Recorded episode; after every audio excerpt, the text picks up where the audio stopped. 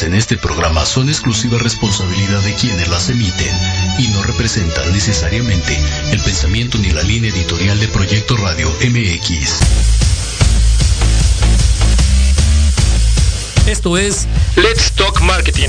En la voz de Héctor Montes. Hablemos de marketing, estrategias comerciales y nuevas tendencias, efectivos y prácticos tips para tu negocio. Este espacio está dirigido a pequeños y grandes empresarios. Transmitiendo en vivo desde Proyecto Radio MX, la radio con sentido social. Comenzamos.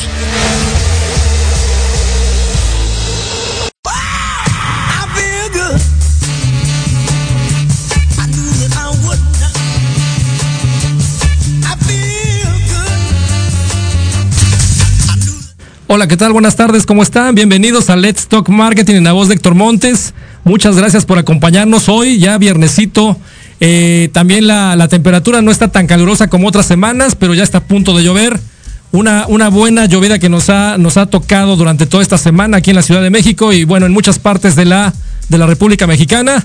Gracias por acompañarnos hoy, 14 de mayo de 2021, ya quincena, mucha gente ya contenta el día de hoy, ¿no? Este, por lo menos vamos por los tacos para, para ir a cenar. Y bueno, les, recuerdo que nos pueden acompañar a través o seguir a través de las páginas de Proyecto Radio MX, a través de YouTube, la página de Facebook, a través también de Facebook en el grupo para eh, Let's Talk Marketing Radio.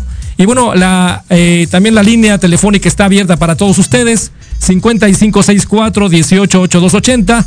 Bienvenidos a Let's Talk Marketing. Y hoy vamos a hablar de un tema muy importante eh, ahora que estamos en todo este contexto de la pandemia, pues obviamente ha sido un tema mucho más enfático porque las primeras eh, actividades comerciales o aquellos negocios que, que están afectados directamente por la relevancia de la cantidad de gente que tenemos involucrada en este tipo de sectores son las famosas pymes. Y las pymes se han venido afectando durante todo este año pandémico. En lugar de crecer, decrecieron. Ah, hubo muchos recortes o muchos cierres de ese tipo de negocio. Y ahorita vamos a hablar primero de qué son las pymes. Eh, por otro lado, también qué tan importante es el tema de desarrollar una cultura de planeación estratégica en este tipo de negocios que realmente tal vez han crecido de una manera orgánica, es decir, de una manera natural, por, por inercia, por una contexto, un contexto de eh, llega la gente, consume, etcétera, pero no hay tal vez en muchos de ellos eh, la, la visión de establecer un objetivo, de establecer metas y obviamente ese, esa cuestión de establecer metas y objetivos, pues obviamente es relevante para que cuando haya un tema de contingencia o riesgos de mercado o amenazas o algunas debilidades que tenga yo como propio negociante, obviamente ponerlas en blanco y negro y ver qué tipo de acciones voy a tomar como planes eh, para reducir o minimizar ese efecto negativo. Y para ello tenemos aquí en el estudio, tenemos a mi amigo Carlos Chávez, ¿cómo estás, Carlos? Buenas tardes. Bien, bien, gracias, Héctor. ¿Cómo estás? Buenas tardes. Bien, bueno, déjenme les platico. Carlos Chávez eh, está aquí con nosotros para platicar acerca de todo lo que es la, la, consultoría estratégica y realmente platicar acerca de qué es un motor de crecimiento efectivo para las pymes, ¿no? El tener un plan estratégico. Y obviamente, eh, déjenme platicarles, Carlos tiene más de 25 años de experiencia en mercadotecnia, en publicidad, en finanzas para empresas líderes en, respectivos ramos como es eh, productos de consumo, alimentos, eh, productos infantiles y otros productos también en lo que son productos industriales, automotrices como lubricantes. Ya, ya tiene tres años como consultor de negocios y finanzas personales y obviamente esta, esta cuestión del resumen de todos estos 25 años de tener la oportunidad de poder intercambiar o interactuar con diferentes mercados, con diferentes productos, con, con gente de diferentes sectores, pues obviamente en el punto interesante es, oye, ¿qué está pasando con ese sector que son las pymes? ¿Qué está pasando con eh, la gente que está involucrada en ese tipo de negocios? Y también para aquellas personas que nos escuchan que tienen ese tipo de negocios o que quieren emprender, qué tan importante y relevante es tomar conciencia de todo lo que es la cultura de planeación estratégica. Bienvenido, Carlos. Gracias, gracias. Pues bueno, vamos a, vamos a empezar, eh, Carlos. Tú, tienes ya 25 años trabajando en diversos sectores. Así es. Eh, viviendo y sintiendo en carne propia también este tipo de embates ¿no? que, suceden. Y yo creo que todos lo vivimos ¿no? en diferentes niveles, pero también eh, pasa como, como en cualquier otra situación, cuando eres consciente de que puede haber uno, puede haber riesgos durante todo lo que es el proceso de cualquier situación de negocio, alguna inversión o alguna apuesta, ¿no? A ciertas cuestiones, pues obviamente cuando tienes esa conciencia dices, oye, ¿dónde, dónde, cómo y por qué invierto? Eh, ¿Qué tipo de riesgos voy a, voy a tener en ese sentido? Claro. Y bueno, ¿cómo fue, eh, Charlie, que pasaste del tema de, de, ser un empleado, ¿no? En una, en una compañía revisando o trabajando toda la parte comercial, uh -huh. a decir voy ahora sí a darme el brinco, ¿no? A ser independiente, ¿no? Sí. A tomarme ya este la, el tiempo para ser eh, consultor. Mira, yo desde que empecé en mercadotecnia tenía la idea clara de que yo en algún momento quería tener mi propio negocio, ayudando a cierto sector de la, de, de la economía. ¿Por qué me enfoqué en las pymes desde el principio, desde que empecé mi, mi este, este proyecto? Porque es, es, el sector que más desprotegido está por el resto de la, de la economía. Correcto. Y es la, la pyme es la empresa que más apoyo necesita. ¿Por qué? Porque es la base de la economía del país sí, ¿no? y de cualquier país. Entonces, por más de 20 años estuve en empresas, como dices, este, grandes, medianas y, no tan pequeñas, absorbiendo experiencia. Y en todas las empresas donde trabajé se, se, conjuntó un tema que todas tenían muy claro el cómo darle foco a las actividades que hacían, priorizar actividades, priorizar todas sus eh, todos sus esfuerzos, tanto en mercadotecnia como las áreas comerciales, como las áreas financieras. ¿sí? Entonces, eh, algo que veo a lo largo de estos tres años que ya llevo como consultor es que justamente las pymes carecen de esta de esta estructura, por lo que dices, o sea, el crecimiento normalmente es orgánico en ese tipo de negocios. Claro. Porque alguien pone su negocio por la razón que sea, tengo clientes que lo han planeado muy bien y tengo clientes que se vieron orillados a tener su propio negocio, ¿no? que han crecido de manera orgánica, que han crecido porque el producto que tienen es muy noble o porque el mercado lo ha necesitado en el momento, ¿no? Pero el negocio tiene que ser escalable y es lo que muchos pymes no tienen claro a la hora de arrancar. ¿sí? No, o sea, saben que tienen que subsistir y que llevar la, el sustento a la familia, ¿sí? pero cuando una pyme empieza a ser la base de la economía de varias familias, tienen que pensar de una manera más estratégica, porque si no, como dices, eh, en embates como los que nos está dando la pandemia, puedes perder no solo tu negocio, sino el sustento de varias familias. ¿no? Sin duda. Sí, el, el tema de la de la responsabilidad que puedes eh, que tienes que tienes hoy que tienes hoy con el contexto de ser responsable no cuando tienes una una empresa y que sí. dices no solamente pongo en riesgo mi este mi situación sino también en riesgo la situación de tu este de toda tu, todas las familias que están abajo de ti o este ayudándote a trabajar en ese sentido uh -huh.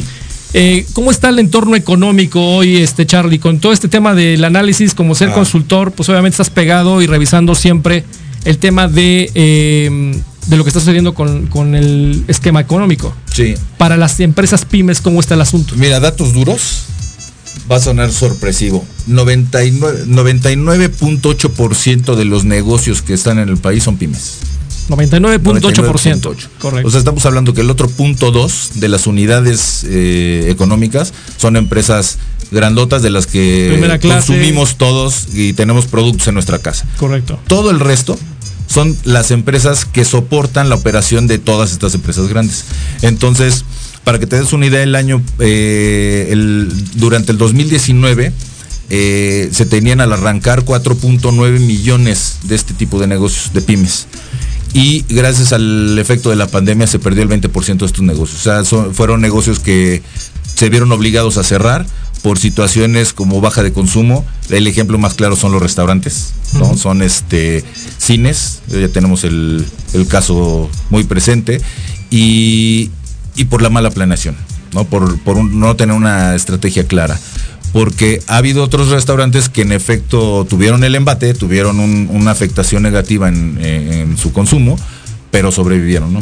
Entonces se perdieron un millón de negocios que en algún momento tuvieron su inversión, tuvieron este operaciones, estuvieron manten, manteniendo familias y, y, desaparecieron, ¿no?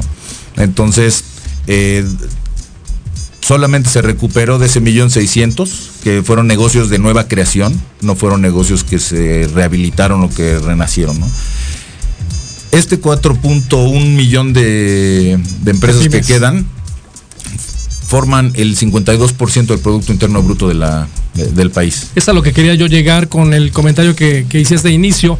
Eh, hablando de que son el 98% prácticamente de la cantidad de empresas que están instaladas ¿no? en este país y que el otro 0.2% representa ese otro casi 50% del Producto Interno Bruto. Es Así decir, es, así es. las grandes corporaciones, siendo pocas en cantidad de, hablamos de unidades de negocio, ¿no? Pero obviamente con el peso relativo que tienen por, la, por el tema de inversión, por el tema de volumen que manejan en el, en el país. Pero lo más importante aquí, el, el resumen es que si nos ponemos a pensar en cantidad de personas contra cantidad también de empresas, ¿no? Pues obviamente la cantidad de personas que están instaladas en estas pymes, pues obviamente representan un gran sector de la población que está en riesgo o que estuvo en riesgo o que sigue estando en riesgo de quedarse sin trabajo. Así es. La otra cuestión que tú hablabas ahorita, que es el, el tema de muchos clientes, muchos eh, negocios cerraron, no reabrieron, ¿no? Y prácticamente hubo algunos que sí eh, lograron mantenerse.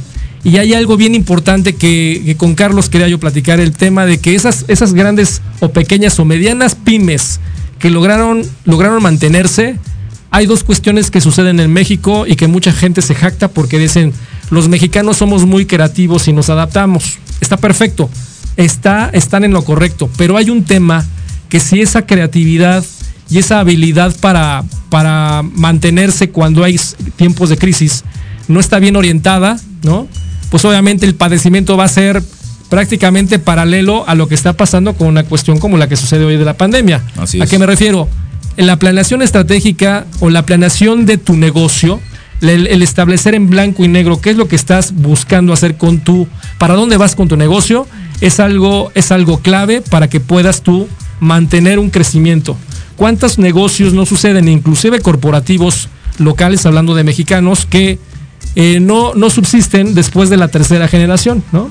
Que se dice, oye, cuando tienes un negocio que no subsiste, subsiste a la primera, a la segunda generación y llega obviamente a la tercera, es que ya hiciste algo que tiene consisten- consistencia y tal vez ahí todavía no hay una estructura bien establecida de lo Sí. que es una planeación de negocio. Entonces, con ese contexto es muy interesante lo que nos comenta Carlos, el potencial, ¿no? El potencial enorme que tienen todas aquellas personas que se dedican como tú a la consultoría. Así es.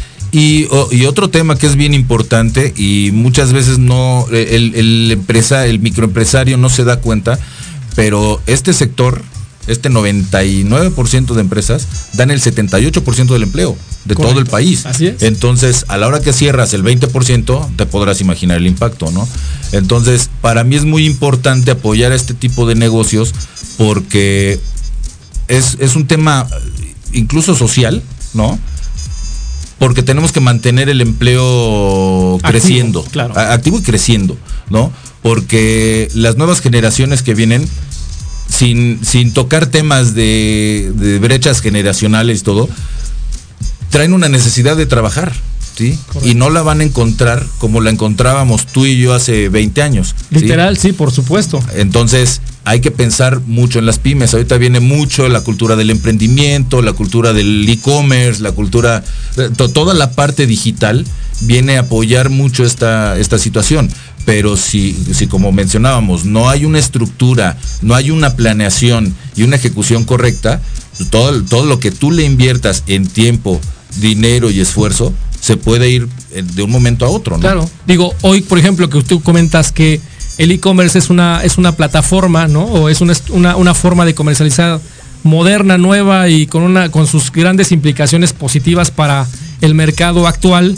Sin lugar a dudas es algo benéfico para todos los negocios, pero si detrás de eso no hay una estructura bien armada, eh, con una visión de cuál es mi objetivo en el, en el negocio que estoy emprendiendo, desarrollando o activando, ¿qué es lo que sucede? Puedo tener una plataforma que me funcione para el tema de la venta, pero si no le doy servicio, ¿a qué me refiero con servicio? Si no tengo toda la estructura, hablo de infraestructura para poder producir los productos o el servicio que está demandando esa plataforma, sigo estando a la mitad o a una tercera parte de mi potencial para desarrollar un negocio. Claro. Tan importante, de nuevo, comentamos el tema de lo que es la planeación, la planeación estratégica, el hacer un análisis de mercado, el establecer todas las variables que un, una estrategia de mercadotecnia eh, desarrolla para que obviamente tengas eh, la cuestión de medir tus resultados, ¿no? Sí, claro.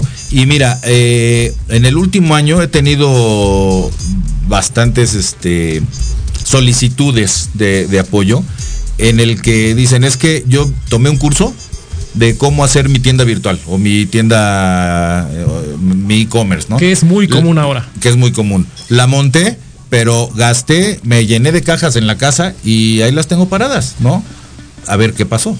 Y el de- común denominador es justamente desconocimiento, o sea, porque ahorita hay mucho, mucho tema de alguien que ya le sabe al, al digital, sube un webinar y yo ya, lo sé, te voy a dar la ruta, ¿no?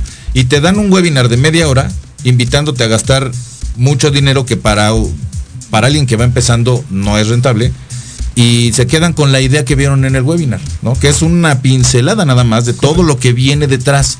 Entonces, cuando empiezan estos negocios dicen, es que yo seguí al pie de la letra lo que viene en el webinar, pero no vieron la punta del iceberg, no todo lo que va por debajo. Exacto, estamos viendo eh, herramientas, ¿no? Son Así es. herramientas para poder comercializar, pero no me están trabajando de fondo la estructura de cómo desarrollar mi negocio. Exacto. Y es lo mismo que pasa, ¿no? Y lo voy a poner como un comparativo muy importante porque hoy estamos en ese momento histórico de cuando es lo mismo que si me dicen, oye, te voy a dar 100 pesos a la, a la semana, ¿no? La ayuda del gobierno, ¿no? A la gente, Sí. te voy a dar tus 100 pesos o tus 1000 pesos en la, en la tarjeta, lo que sea, porque hoy todo mundo está dando tarjetas a diestra y siniestra, Sí. pero realmente de fondo no están solucionando el problema. Es lo mismo que pasa hoy en las pymes, ¿no? Obviamente hablamos que las pymes son, tienen, tienen un rango, un rango de, de- de tamaño, ¿no? Porque hay de las de micro hasta las casi medianas en donde pueden tener ya una estructura mucho más robusta para poder invertir y poder tener toda una estructura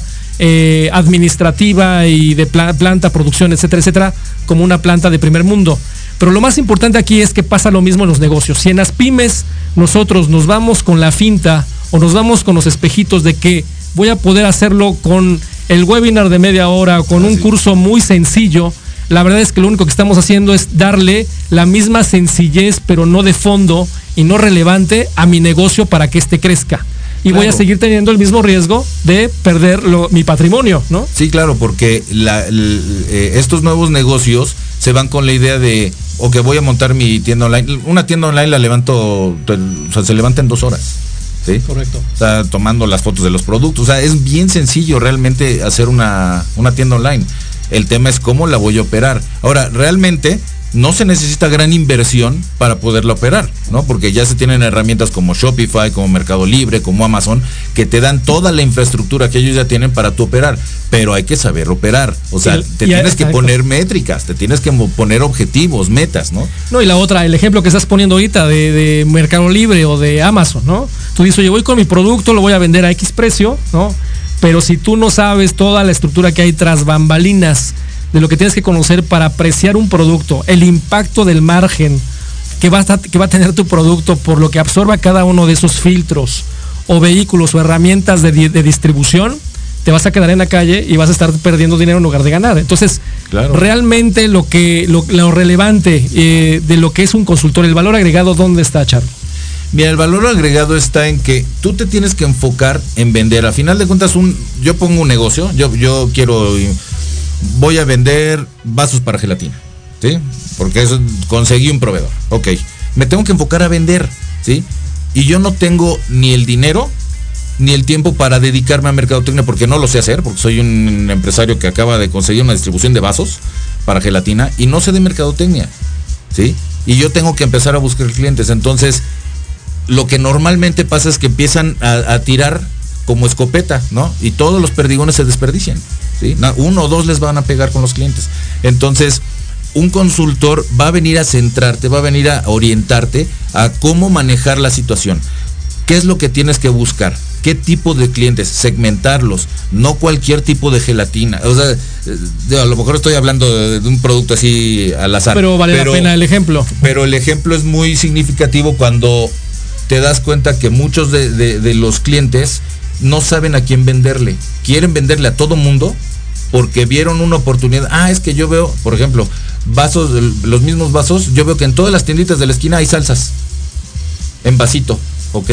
Que, o sea, y, me pasó con un cliente. Resulta que em, compra un lote de vasos, se los quiere vender a la salsera y a la hora que te has fijado que las salsas las venden volteadas, la tapa no se lleva, toda la salsa tirada. Entonces, desde investigar el producto, cómo funciona. Pruebas de mercado. Exactamente. Análisis, investigación. Les funcionaba para las gelatinas, pero no para las salsas. Entonces ahí estuviste buscando el de las salsas, gastaste tiempo, esfuerzo y todo en buscar el de las salsas. Te dan la oportunidad y tu producto no funciona. Es el ejemplo que poníamos del concepto de creatividad, ¿no? Oye, compré vasos para gelatinas y ahorita en este momento se me ocurrió que puedo utilizarlo para las salsas. Pero para eso tenemos que tener el cuidado de decir, oye, qué implicaciones tiene, qué riesgos, ya probé el producto, si sirve, este, voy a poner la salsa, se desbarata el vaso por el ácido que tiene la salsa. Ese tipo de cosas son las cuales los consultores que están dedicados a este tipo de cuestiones de negocio, pues obviamente te van a dar los tips y las recomendaciones de, ojo, no vayas a cometer este error o te recomiendo que veamos X o Y situación, ¿no? Que es prácticamente lo que el marquetero, ¿no? Realmente cuando se dedica al tema de la consultoría, que ya tiene un, un 360 de todo lo que es el negocio, pues obviamente tiene esta aportación de valor agregado. Sí, la tarea como consultor es ser, un coach, ¿sí? Porque antes la consultoría se, se entendía como voy a contratar a alguien para que me haga el trabajo. Y aquí no, porque aquí eh, se va a oír muy trillado, pero yo no te enseño a comer pescado, te enseño a pescar. ¿Por qué? Porque no va a ser costeable que me pagues toda la vida la consultoría. ¿sí? Ahora, uno de los valores más importantes de, una, de, la consultoría en las pymes es que una pyme no tiene el dinero para pagarle un director de mercadotecnia. Es incosteable. Entonces, un consultor lo que va a hacer es cuestionarte, a ver, lo que estás haciendo te está funcionando, no, no, ¿por qué no te está funcionando? ¿No? Un consultor no es experto en el producto, es experto en la estrategia, en cómo manejar las situaciones dependiendo del, del mercado, ¿no? Entonces, el llegar con esta disposición a lo, con los clientes y cuestionarlos, los hace darse cuenta de en dónde están las oportunidades y dónde están los errores, ¿no? Entonces, esa, es, una de las cuestiones muy, importantes, ¿no? Te encuentras clientes de todo tipo y el tema más importante, que creo yo que hay, dos elementos. Uno, el, el, responsable, el consultor, como tú dices, que es un coach, te va a abrir los ojos en donde puedes tú tener riesgo, oportunidades, amenazas o fortalezas, ¿no? Vamos a hablar del fabuloso SWOT análisis o el FODA. Eh, muy, muy sencillo, pero también es una persona que te va a decir, oye, necesito de tu parte, ¿no? Tú que eres el cliente, la apertura, ¿no? Para poder entender y visualizar lo que te estamos presentando. Porque también puede correr el riesgo, ¿no? desde el punto de vista de cliente, decir, oye, yo soy el expertazo, ¿no? En el negocio que acabo de fundar hace 10 años y he venido operándolo de esta manera y siempre ha funcionado. Dice, oye, ha funcionado, pero pudiera funcionar dos veces más grande o dos veces más efectivo o eh, crecer proporcionalmente o potencialmente mucho más si estuviéramos trabajando de otra manera, ¿no? Sí, o más eficiente, más rentable, más eficaz. ¿no? no confundir el gasto con la inversión, ¿no? Que sucede también. Muchas veces piensan que gastan cuando deben estar invirtiendo. Así es. ¿no? Pero ese es el tipo de cuestionamientos que se hacen con ellos y, se, y la verdad es que la mayoría de las veces la, reacción es positiva porque se dan cuenta que, que, iban por un camino que no les iba a favorecer eventualmente, ¿no? Entonces, al tener ya claridad de, para dónde van, empiezan a tener el camino más claro y ya dicen, ok, regresando al, ejemplo de las gelatinas, ok, entonces, salsas no, ¿sí? Vamos a pensar fuera de la caja vamos a buscar otras aplicaciones, pero ya con fundamentos, ¿no? sí. Ahora, algo bien importante es el tema de la capacidad de adaptación, ¿no? Lo que nos da, lo que nos da esta asesoría, esta consultoría, este coaching, ¿no? El tema desde el punto de vista de marketing, ¿no? O hablando de planeación estratégica, es la, capacidad que te va a dar de adaptarte a mercados, eh, circunstancias o situaciones que no están habitualmente en el mercado o identificar oportunidades de negocio en donde tal vez antes por la cuestión donde como operabas no le estabas viendo. Así es. Entonces voy a dejar esta pregunta, ¿no? Eh, eh, a ustedes que nos están escuchando ahorita antes de irnos al corte es esa capacidad de adaptación que tengo yo en mi negocio, ya sea un negocio, un local, ya sea un negocio que tenga 10 personas o un negocio que está creciendo y que ya tengo tal vez más de 50 personas operando, ¿qué, tan, qué tanta capacidad de adaptación tengo? ¿Qué tanta visión he tenido para poder eh, recibir un embate de una, de una gran demanda de producto o de servicio o tal vez de un riesgo en donde se caiga el mercado? ¿Estamos adaptados para eso? Los voy a dejar con esta pregunta y vamos a un corte comercial.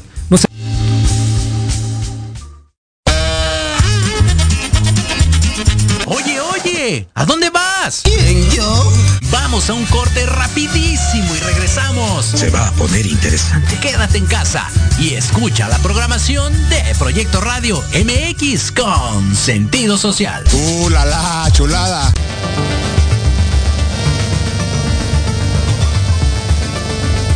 Hola, soy Lizeth Pacheco. Te invito a que me escuches todos los sábados a las 9 de la mañana en el programa Big Bang, donde el conocimiento es el origen. Conocerás la opinión de los especialistas en temas de salud laboral, financiera, física y emocional, a través de Proyecto Radio MX con sentido social.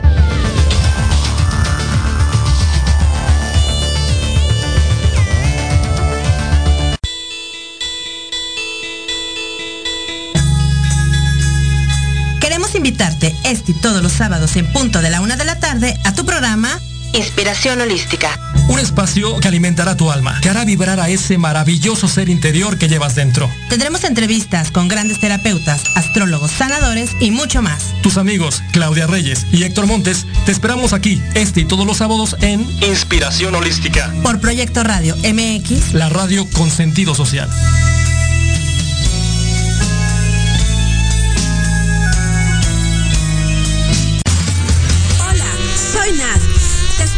Todos los sábados de 2 a 3 de la tarde en The Hot. Nuestras charlas y debates sin prejuicios ni mitos sociales, donde encontrarás respuestas y herramientas para una mejor calidad de vida en tu estación Proyecto Radio. La manera de enseñar y aprender ha cambiado y en Academia Manabuta Mení por un aprendizaje integral nos queda claro. Te ofrecemos cursos de actualización, clases de idiomas, capacitación y nivelación académica para alumnos y docentes, empleando la metodología Hayasaka con técnicas digitales actuales, ejercicio físico y mental, musicoterapia, control de sueño y marionetas. Búscanos en redes sociales como arroba Academia Manabuta o al 55 30 17 57 76. En Proyecto Radio MX, tu opinión es importante. Envíanos un mensaje de voz vía WhatsApp al 55 64 18 82 80 con tu nombre y lugar de donde nos escuchas. Recuerda 55 64 18 82 80. Ahora te toca hablar a ti.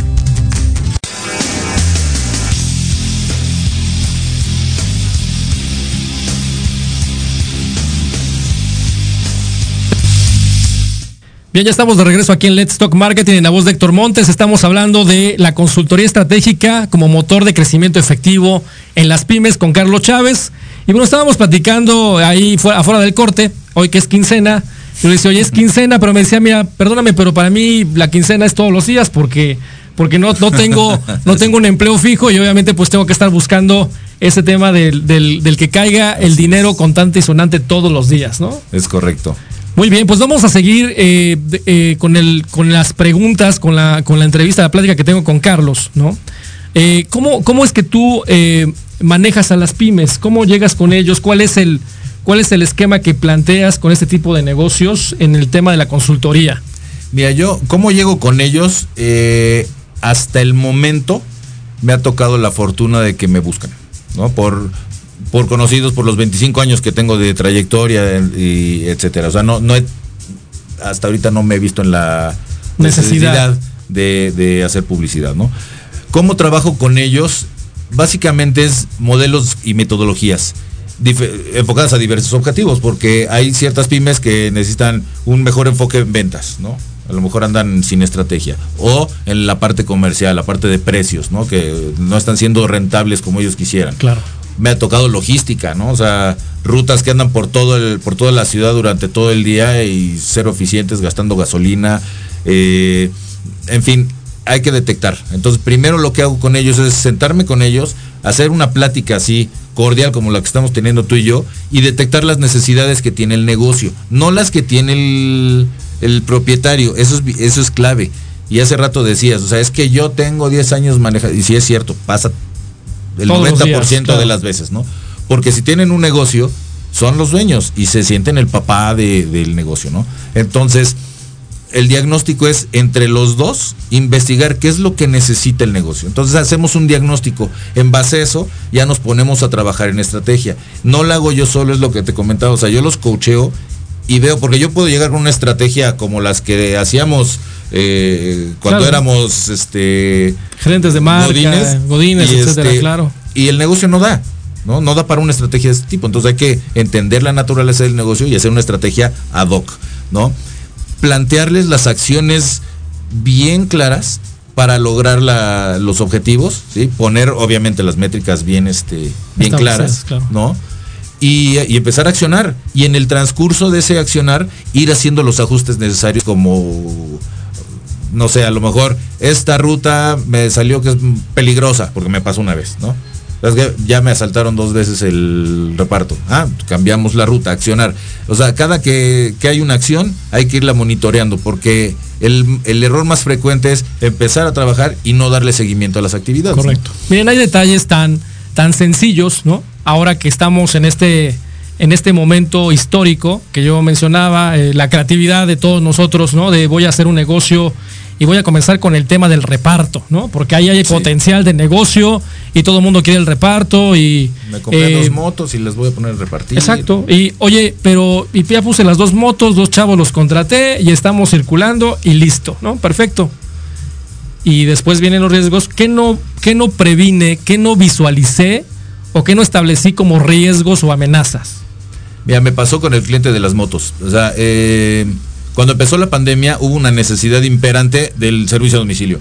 Y muchos de los negocios, llámese restaurantes, tienditas de la esquina, fondas, este, las cocinas económicas, todo eso, no tenían este servicio a domicilio porque Claro. de un día para otro te cierran por, por la pandemia y dices, no, ¿de dónde saco para una moto? para ¿no? Entonces, a dos chavos se les ocurrió la br- brillante, y lo- no, no es sarcasmo, se les ocurrió la brillante idea de ellos manejaban moto por, por ocio, o sea, tenían sus motos. Entonces dijeron, pues vamos a ponernos a repartir. Entonces fueron a ver a cada uno de los negocios, órale va, y empezaron a repartir. Pero se empezaron a topar con que no era tan fácil. O sea, pensaron que como las plataformas de reparto eh, van en crecimiento, dijeron, pues nosotros lo hacemos local en la colonia y se expandieron a la siguiente colonia. Así. Uno de los retos fue que empezaron a tener accidentes, porque antes manejaban la moto para jugar, o sea, de, de ocio, o sea, andaban en la moto de los fines de semana y todo. Acá no es lo mismo andar entre el tráfico diario y, y andar repartiendo, traer peso en la moto, ¿no? Eh, no estaban adaptadas, no estaban aseguradas, eh, o sea, Riesgos que de negocio, cual al principio se nos, es un- una muy buena propuesta, nos estamos adaptando, pero el gran problema es que si no tenemos la película completa previa, pues obviamente tenemos ese tipo de riesgos y podemos perder el negocio por ese tipo de cuestiones, ¿no? Un Sí, riesgo de- de... casi perdieron el negocio el día que se accidentaron. eh, una de las dos motos eh, técnicamente fue pérdida total porque se metió abajo de un camión. ¿No? Pues el camión se le cerró. Cosa que pasa comúnmente en el motociclismo, ¿no? Pero para arreglar la moto, se les fue toda la inversión, toda la ganancia que ya habían estado ganando, se les fue para arreglar la moto. Entonces ahí puedes perder tu negocio.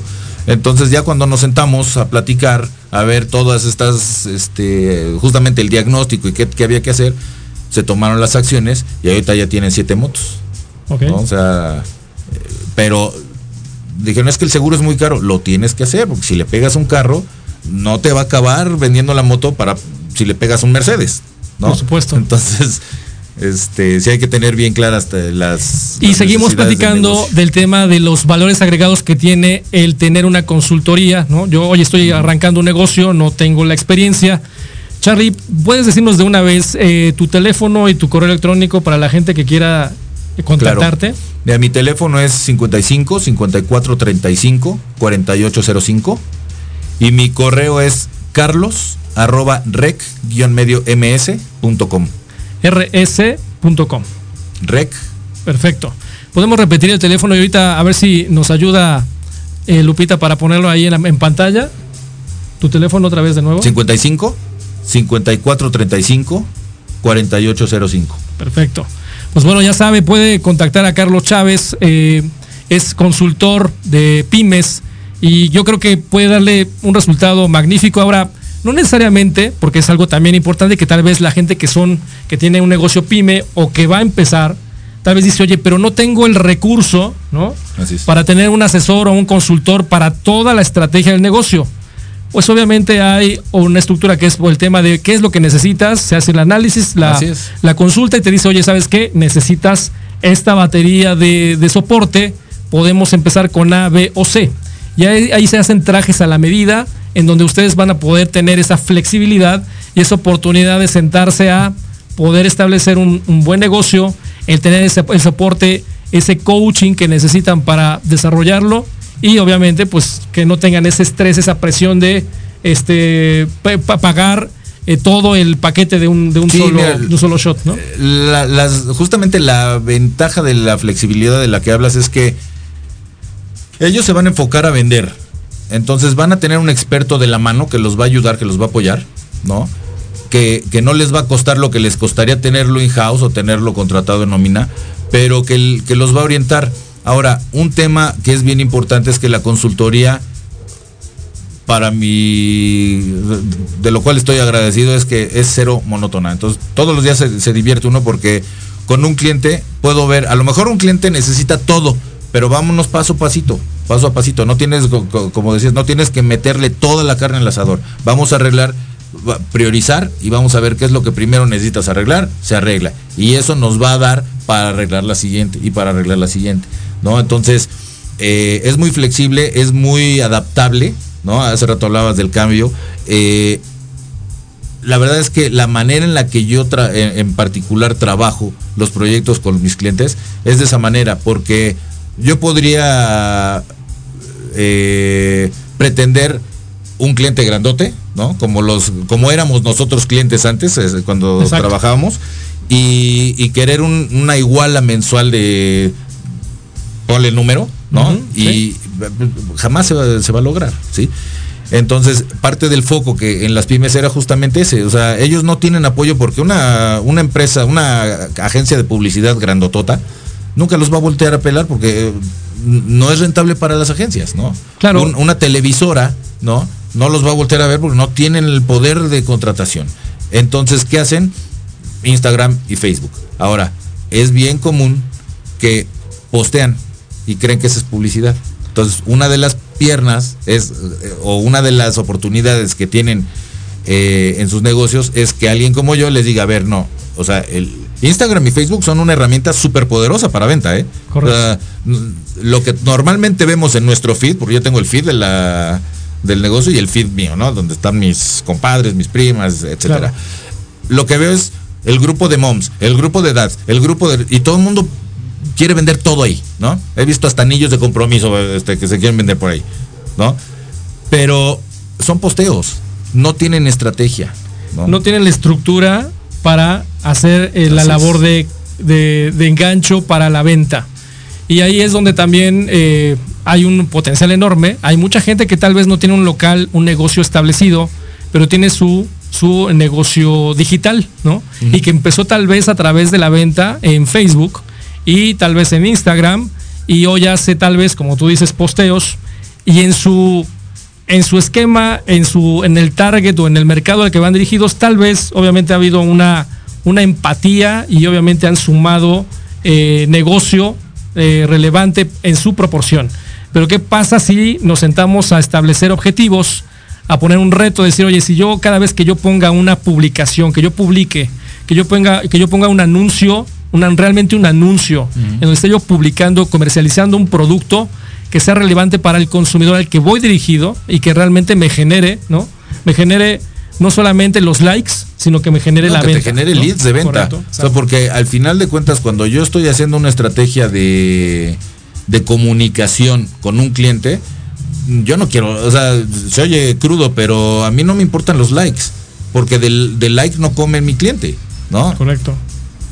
Él, él come de la, de la de la traducción de, de, la comunicación a un lead de venta y una conversión en venta, ¿no? Que se, tra se traduce en dinero en la bolsa. Sí, Entonces, eh, hay que aprender a targetear esa comunicación, ¿no? Muchas veces en grupos este, postean lo que, lo que sea y no necesariamente es el, el, foro correcto para los productos que estoy manejando, porque no mi, mi target no está ahí.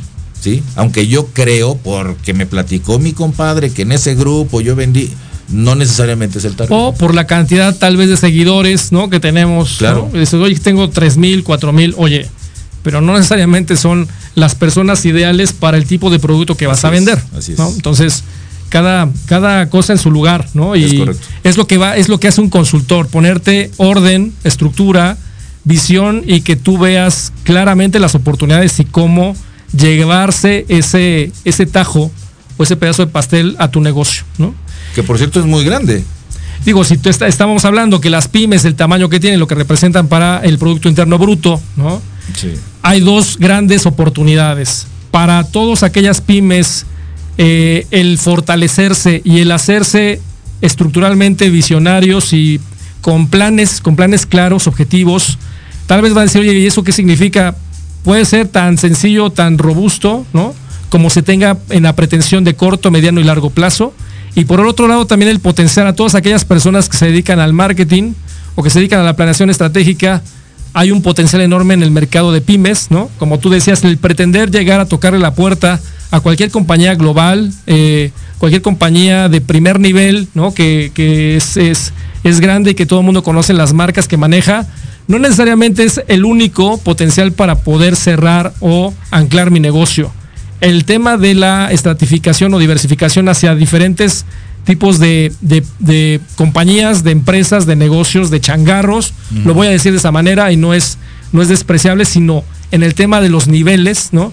Ahí hay potencial también para poder desarrollar propuestas de valor a ese tipo de mercados que lo que van a hacer es enriquecer el valor de la economía nacional. No vamos a seguir, ¿no? Este, eh, esperanza, esperanzados, ¿no? A que a que el gobierno venga a solucionar los problemas porque nunca va a pasar y lo único que va a pasar es que nos vamos a quedar esperando o dejando pasar oportunidades de negocio. Así es. ¿Algún otro punto que tengas, eh, mi querido, mi querido Carlos? Eh, nada más el tema de ahorita más o menos le dimos una un, una, una pincelada a la parte digital, pero creo que es bien importante orientar a las pymes a, a diversificarse a pensar fuera de la caja y a adoptar el cambio. Porque eh, este golpe que nos dio la pandemia fue contundente y fue muy rápido. Y muchas veces la resistencia al cambio es la que llevó a muchos negocios a cerrar. Entonces, ahorita tenemos millones de herramientas a nivel digital, ¿no? Eh, cuántas plataformas no han, no han surgido, cuántos negocios no han proliferado. Amazon, nada más para que te des una idea, contrató 100 mil empleados nuevos en el 2020 a raíz de la pandemia. Uh -huh. ¿no? ¿Esto qué significa? Que el mercado digital está creciendo. ¿Por qué? Porque ya no es tan fácil salir al mercado, salir al supermercado, salir a, a comer, etcétera, ¿no? Entonces, mientras las pymes estén abiertas al cambio y empiecen a adoptar esta nueva manera de trabajar también, ¿sí? También va a haber un crecimiento importante muy importante esto que comentas y hay dos, dos visiones de futuro, ¿no? Finalmente el mercado digital llegó para quedarse, ¿no? Así Adelantó su potencial cinco años, ¿no? En este, en este 2021 tenemos ese, el, el, la cobertura tecnológica con cinco años adelante a este, este 2021, pero también hay dos, dos formas de visualizar las cosas. Uno, ojo con lo que viene, ¿no? En un futuro inmediato, eh, cerrando pandemia, cuánto, qué, por, qué porcentaje de esa adaptación que tuvimos al mundo digital se va a quedar, qué tanto va a regresar, entre comillas, y lo pongo entre comillas, al mercado tradicional. Y eh, ahí es donde los mercadólogos trabajamos y visualizamos oportunidades y cómo atacar las diferentes situaciones posibles que pudieran establecerse a lo largo del mercado en, estas, en estos próximos meses. Oportunidades quién se adaptó bien, quién se adaptó a la mitad, quién no se adaptó y terminó, terminó cerrando. Y lo que lo más importante es cómo voy, cómo estoy esperando, cómo estoy visualizando yo el siguiente año, ¿no? Porque no vamos Sí. a no vamos a hablar ahorita de, oye, eh, ¿cómo vamos a terminar este, este mes o los dos meses? Ya debe haber toda una, una visión clara de por dónde estamos caminando. Pero, oye, invertí todo mi dinero, vamos a suponer el extremo opuesto, ¿no? Sí. Oye, Amazon está creciendo, este, eh, contrató miles de empleados y todo va a quedar así. Y toda mi inversión la volqué a un esquema moderno, ¿no? Que se va a quedar. Hay muchos que yo desde mi punto de vista van a tener que retroceder un poco porque no todo se va a quedar al 100% con el esquema que hoy estamos viviendo. Es correcto. Por obvias razones que hay algunos mercados que necesitan imperosamente de que esté la visita, ¿no? O que la gente esté moviéndose a lo largo del mercado, a lo largo de las tiendas, a lo largo de los establecimientos. Entonces sí va a haber una, una mezcla. ¿Qué tanto me aposté yo a radicalmente moverme y en dónde dejé lo que estaba yo haciendo antes? Entonces, Sí, tienes que encontrar el punto medio. Exacto, ¿no? Entonces sí hay una, es muy interesante, muy padre todo esto que sucede, porque es un ajedrez, ¿no? Es un ajedrez, una, un tema de cómo me muevo en el mercado, eh, la toma de decisiones es crítica y la toma de decisiones viene muy ligada también al tema del coaching que tenga yo junto a mí, ¿no? Y obviamente la, las habilidades y las cualidades para poder adaptarme de una manera rápida. Entonces, Sí, y, y con la velocidad en la que se está moviendo el mercado, y no nada más a raíz de la pandemia en general, hay que, hay que tomar decisiones rápido y hay que saber tomarlas acertadamente. Entonces, en la manera en la que tú puedas tomar estas decisiones de mejor manera, va- tú vas a asegurar el, el éxito de tu negocio. Y las toma, la toma de decisión siempre será, eh, eh, creo yo, desde el punto de vista eh, de riesgo, ¿no? Pero cuando tomas riesgos medidos, ¿no? Que dice, oye, no puedo ser 100% conservador y ir midiendo y decir, oye, ya me adapté, ya me acomodé y aquí estoy bien. En las compañías grandes y relevantes no crecieron así, no crecieron siendo conservadoras. Es correcto. Crecieron siendo atrevidas, atrevidas, pero también atrevidas con, con riesgos medidos y tomando ciertas situaciones, analizando perfectamente todas las variables del mercado. En cierto porcentaje no te sale eh, la estrategia, sí, es un hecho. Ninguna estrategia funciona al 100% tal cual se escribió. Lo que, pero, lo que decíamos a veces, ¿no? Es- no tengo una bola de cristal. correcto. Pero mientras tenga yo información precisa y actualizada, pues voy a, a dar golpes más certeros. Es correcto. Definitivamente yo creo que es una, una mezcla de la experiencia de mercado, ¿no? La que ha vivido el- la gente que está trabajando ahí, lo que estamos viendo como oportunidades, la información que nos llega, ¿no? ¿Qué va a pasar mañana? Simplemente el ciclo escolar, ¿no? El ciclo escolar es, en el así es. 2020 no existió. Se cayó 50% el mercado papelero, ¿no? La gente que se dedica o que vive de la papelería, los riesgos, ¿no? Negocios sí, cerrados, sí. igual que el tema de los restauranteros. Y hoy que viene eh, el cierre del ciclo de la pandemia, que eh, obviamente funcionaron mucho el tema también ya del del e-commerce eh, y comercializar de manera diferente. No había escuelas. ¿Cuántos recursos materiales se quedaron frenados porque los niños no fueron a la escuela, ¿no? Así es. Y finalmente, obviamente, hay la presión de que regresen, van a regresar y tal vez van a regresar en un híbrido, ¿no? Y en ese En un híbrido inicio sí. trabajaremos de una manera diferente y los mercados y los negocios tendrán que adaptarse para poder funcionar de una manera diferente, pero eh, la pregunta es, oye, ¿cuál es la manera más rentable para hacerlo? ¿no? Claro. Y ahí entra la consultoría, oye, ¿cuál es la manera más efectiva para distribuir? Distribuir, ahí entra también la consultoría. Entonces, tenemos una gran diversidad para eh, de- diversidad de, de áreas de oportunidad o de, de potencial para atender esos negocios, a todos los marqueteros que hoy se dedican a, a, esa- a ese esquema y decir, oye, ¿qué hago? Y eh, por ahí hay una brecha importante para darle soporte, apoyo, como dice Carlos, a esas pymes es. y que podamos hacer el ganar-ganar. Gana la pyme haciendo, eh, eh, llegando al mercado de una manera más efectiva y ganan los consultores, ¿no? Siendo obviamente eh, un negocio virtuoso. Así es. Entonces, eh, eh, si hay alguna pregunta, no tenemos preguntas por aquí del auditorio, pero bueno, eh, vamos, a, vamos a seguir platicando un poco más acerca de el tema de lo, de lo que es el, el esquema de la pyme. Los pymes hoy tienen, como tú decías, se han caído, han tenido el tema de, de- de cerrar algunas y algunas otras han surgido nuevas. Sí. Desde tu perspectiva, Carlos, ¿cuáles son aquellas, aquellos negocios pymes que tienen mayor oportunidad de, de, crecer o de adaptarse en este mercado, bueno, en este mundo que estamos ahorita, en, este, en esa situación que estamos transitando ahorita? Mira, principalmente yo creo que son los, eh, y va a sonar redundante, los que se están adaptando mejor a las circunstancias. Eh, hace rato me mencionabas la papelería.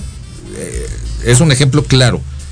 Hay por donde vivo, había dos papelerías que eran unos monstruos papeleros, ¿sí? O sea, locales grandes, súper surtidos. Uno de ellos empezó a surtir a domicilio. El otro no. Es un ejemplo, claro, ¿tú te imaginarías una moto repartiendo monografías? No, a ellos se les ocurrió, ¿sí? La otra se quedó dormida y ahorita ese local es una farmacia de similares. Correcto. ¿Por Entonces, qué? Porque nos adaptó. Entonces, ¿quiénes van a subsistir? Todos los negocios que han existido y seguirán existiendo tienen su razón de ser. O sea, yo no te podría decir este sector de negocios o este o esta industria va, va a moverse para uno para un lado para el otro. Todos han existido porque se han necesitado. Los que se sepan adaptar a cómo está funcionando el mercado ahorita son los que van a subsistir. Todos los que estén reacios al cambio son los que eventualmente van a desaparecer. Mucho cuidado entonces amigos con todo lo que estamos, eh, digo, poniendo como planteamiento, oportunidades, hay oportunidades para poder crecer, el tema de la adaptación, el tema de la inversión, ¿no? Hay que cuidar estas aristas que es bien clave, oye, invierto todo mi dinero, no lo invierto, cómo lo invierto, en qué tipo de productos, soy experto o no en el canal al que voy, eh, porque sucede, y lo hemos comentado, ¿no? Puedo decir, oye, hay oportunidad con los vasitos de plástico, mm. puedo hacer un negocio muy interesante porque me lo venden muy barato, y nadie tiene el precio que yo tengo, pero eh, tenemos el riesgo de que los en la oportunidad de uso de ese producto que compremos o que diversifiquemos nosotros o que distribuyamos, el riesgo de que tal vez no entre al mercado porque no cumple con las condiciones necesarias. Y eso sucede en cualquier tipo de negocio, en cualquier tipo de, de industria. De industria ¿no? Claro. Entonces, eh, también, oye, no quiero tener el riesgo, los precios están muy altos, los costos, hoy las resinas, hoy eh, el transporte marítimo ha crecido, se, ha duplicado el costo. Eh, los chinos están comenzando a controlar, ya no a especular, a controlar los mercados, a determinar prácticamente qué precio tiene que tener cada una de las categorías o industrias, ¿no? Y tratando de mejorar los márgenes de utilidad. Entonces, también tenemos que considerar ese tipo de cuestiones. Si eh, la materia prima la estoy consiguiendo, a qué precio, estoy ganando dinero, estoy perdiendo dinero. Hay que tener mucho cuidado con toda la cuestión del eh, del negocio, los costos, la parte de cómo estoy eh, comercializando. Tú dices hoy la asesoría, la parte de la consultoría de la fuerza de ventas, la consultoría del tema financiero, que también es algo muy importante y relevante. La consultoría de los inventarios es algo que también es crítico, ¿no? Y que juega un papel determinante en el tema de mi utilidad. Sí. Que eso también es una de las cuestiones que en una consultoría se revisa, ¿no? Revisamos todo el esquema, toda la todo el negocio desde que entra la materia prima hasta que sale y hasta que se, hasta que se comunica, ¿no? Y hasta que obviamente se logra el círculo virtuoso de la venta. Así es. Pues muy bien, Carlos, me da mucho gusto haberte tenido aquí en el programa. Fue un gusto. Muchísimas gracias por tus aportaciones, por ese, por ese ahínco y ese valor agregado que le das a, a todas estas eh, compañías, estas pymes. Y bueno, yo los invito también para que, para que le hablen a Carlos, para que lo contacten, aquellas personas que tengan esa, esa, esa necesidad eh, yo me despido, me despido como siempre estos, este viernes. Disfrute el fin de semana. Eh, saludos a, a, los maestros, ¿no? Que mañana. Mañana es su día. Que mañana, mañana, mañana es su, su festejo. Saludos a todos los maestros, a todos aquellos maestros que nos han dado el, el know-how para estar en este, en este, en este mundo, en este tipo de actividad. Eh, vamos, a, vamos a vernos el siguiente viernes, vamos a tener algo de empaques, vamos a hablar del tema de lo que es el, el desarrollo de empaques con una, con una gran personalidad.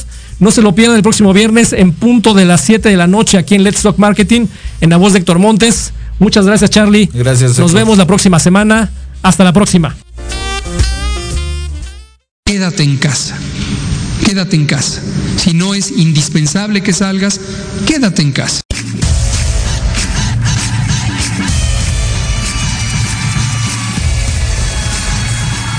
Esto fue Let's Talk Marketing en la voz de Héctor Montes. Te esperamos todos los viernes de 7 a 8 de la noche por Proyecto Radio MX, la radio con sentido social. No olvides seguirnos en nuestra página de Facebook Let's Talk Marketing. Hasta la próxima.